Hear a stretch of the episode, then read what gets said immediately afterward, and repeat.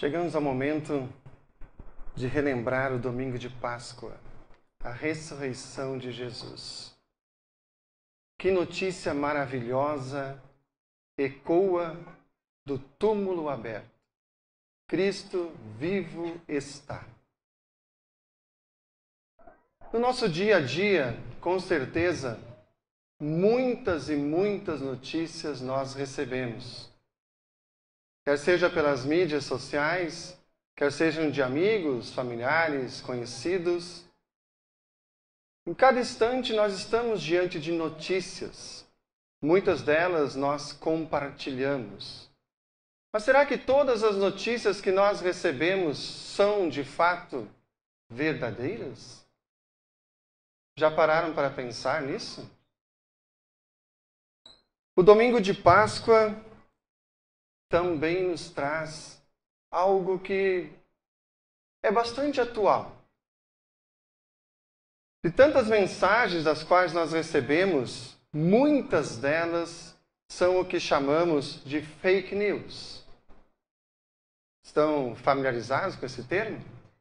Tem como, né? A gente toda hora está ouvindo sobre as tais fake news ou notícias falsas. E por incrível que pareça, essas notícias falsas, elas são 70% mais compartilhadas do que as notícias verdadeiras, segundo algumas pesquisas. Já se deram por conta disso?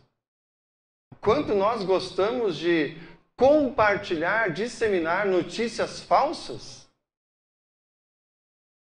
Às vezes a gente nem se dá por conta e já está compartilhando, nem leu direito e já está repassando aquela notícia não, se, não nos damos o trabalho de ver se é verdade ou não. No domingo de Páscoa, também teve uma fake news. Você já tinha se dado por conta disso? Olhem só. Texto de Mateus 28, versículo 11 a 15 diz assim: Indo elas, eis que alguns da guarda foram à cidade e contaram aos principais sacerdotes tudo o que se sucedera. Reunindo-se eles em conselho com os anciãos, deram grande soma de dinheiro aos soldados, recomendando-lhes que dissessem: Vieram de noite os discípulos dele e o roubaram enquanto dormíamos. Caso isso chegue ao conhecimento do governador, nós o persuadiremos e vos poremos em segurança. Eles, recebendo dinheiro, fizeram como estavam instruídos. E esta versão divulgou-se entre os judeus até o dia de hoje. Fake news. Soldados ó, embolsaram uma boa quantia de dinheiro para disseminar uma notícia falsa de que Jesus não tinha ressuscitado. Os discípulos que haviam ido lá durante a noite, enquanto eles dormiam, e roubado o corpo. E essa notícia é espalhada entre os judeus até hoje. Seja, mais de dois mil anos, notícia falsa, fake news sendo compartilhado. Agora eu pergunto para vocês: vocês de fato creem na ressurreição? Paulo, ao escrever aos Coríntios, capítulo 15, ele diz que se nós não cremos na ressurreição, então falar de Cristo é em vão. E mais, é vã a nossa fé, você não tem sentido nenhum. A gente crê se Cristo não ressuscitou. E mais ainda, então todas as testemunhas de Jesus até hoje seriam mentirosos Cristo não ressuscitou. E mais ainda, ninguém de nós teria o perdão dos pecados. Todos aqueles que morreram crendo em Jesus, então também não vão ressuscitar.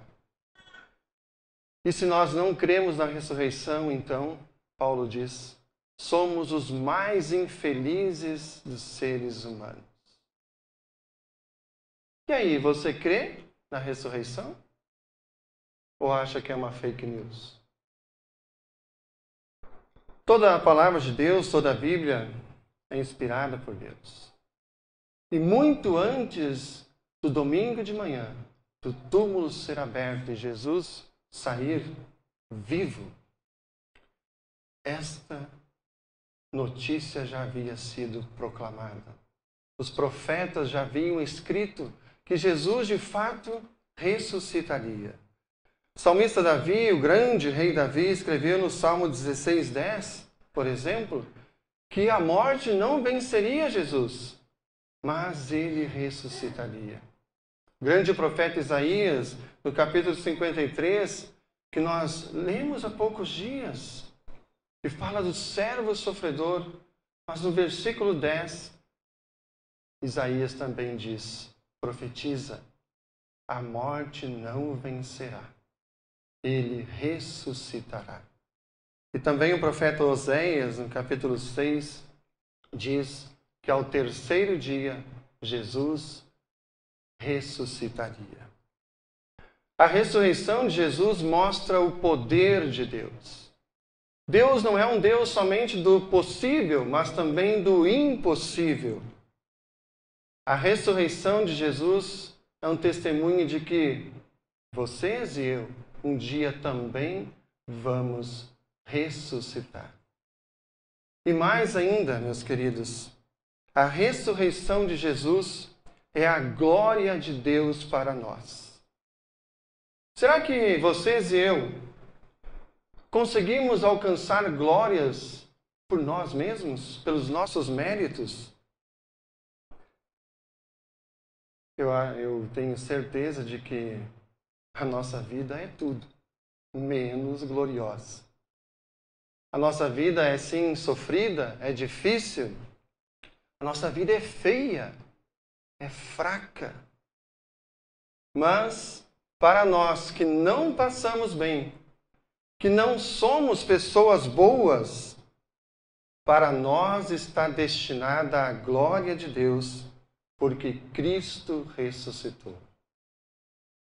Para nós, sem pagarmos nada, de graça, Deus nos concede a sua glória, porque Cristo ressuscitou. Porque Ele vive, nós também podemos ter hoje, agora, neste momento, a certeza de que também viveremos. A ressurreição de Jesus também ela é a resposta a muitas das nossas perguntas. Quantas vezes você já perguntou, ó oh Deus, onde tu estás neste momento? Agora que eu tanto preciso de ti, onde tu estás? Quem de você já perguntou isso? Quem de você já não questionou Deus? Ó oh Deus, onde tu estás? Eu preciso de ti agora. Em meio aos poderes e poderosos, onde estás tu, ó Deus?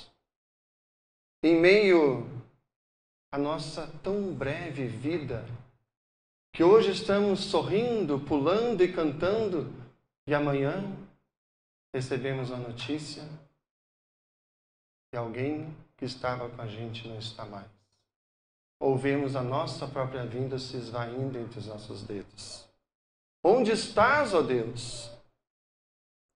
Em meio aos horrores do dia a dia, as dificuldades que enfrentamos, as mazelas que vemos diante dos nossos olhos. Quantas vezes não perguntamos: onde estás, ó Deus? Um parênteses. Será que nós teríamos direito de fazer essas perguntas? Será que é Deus que desapareceu?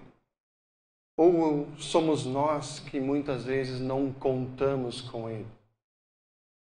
Pensamos que achamos que conseguimos resolver tudo sozinhos? Deus, apesar de tudo, Ele não fecha os ouvidos às nossas perguntas. Ele sempre está disposto a nos ouvir. Ele não despreza os nossos questionamentos.